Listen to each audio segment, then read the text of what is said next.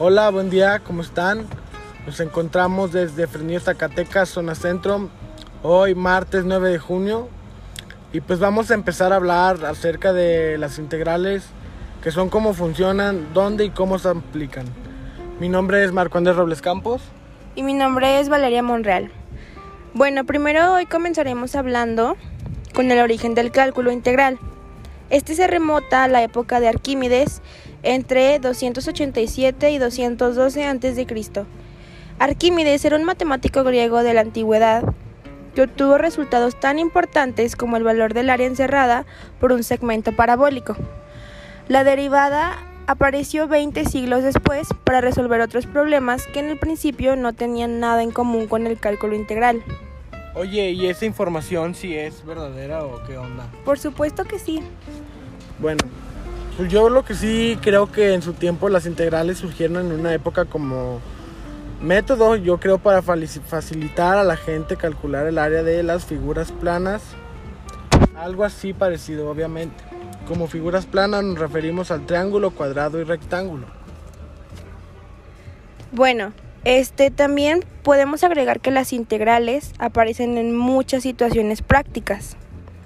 En este caso vamos a considerar una piscina. Si la piscina es rectangular y de profundidad uniforme, entonces, a partir de su longitud, anchura y profundidad, se pueden determinar fácilmente el volumen de agua que puede contener si es que la queremos llenar, el área de la superficie para cubrirla y la longitud de su borde si se quiere saber su medida. Pero si es ovalada de la alberca con un fondo redondeado, las cantidades anteriores no son sencillas de calcular. Aquí es cuando entra el cálculo integral. Una posibilidad es calcularlas mediante las integrales ya dichas.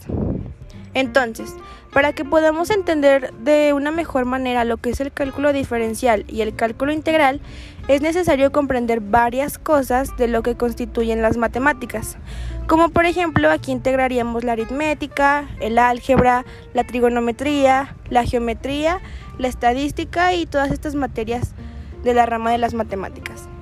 Oye, bueno, muy aparte de todo esto, está haciendo mucho calor, ¿no, ¿no quieres un poco de agua? Bueno, me parece bien. Ok.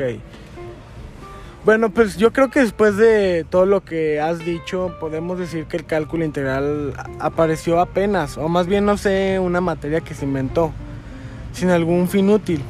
Hoy gracias al cálculo integral podemos realizar varios cálculos que a simple vista tal vez nos parezca que es necesario ampliar una fórmula.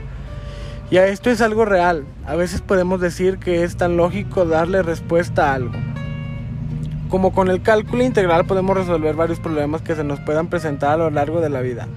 Por ejemplo, si algún día estamos trabajando, yo creo, en una tienda y queremos saber cuál es el incremento de las ventas, podemos saber aplicando alguna fórmula, que es lo más probable.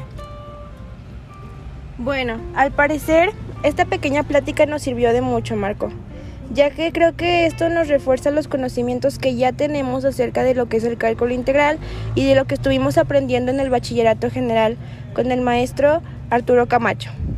Me parece que es tiempo de despedirnos y les deseamos un lindo día y esperamos que desde ahora puedan ver el cálculo integral como un tema de gran importancia para su día a día.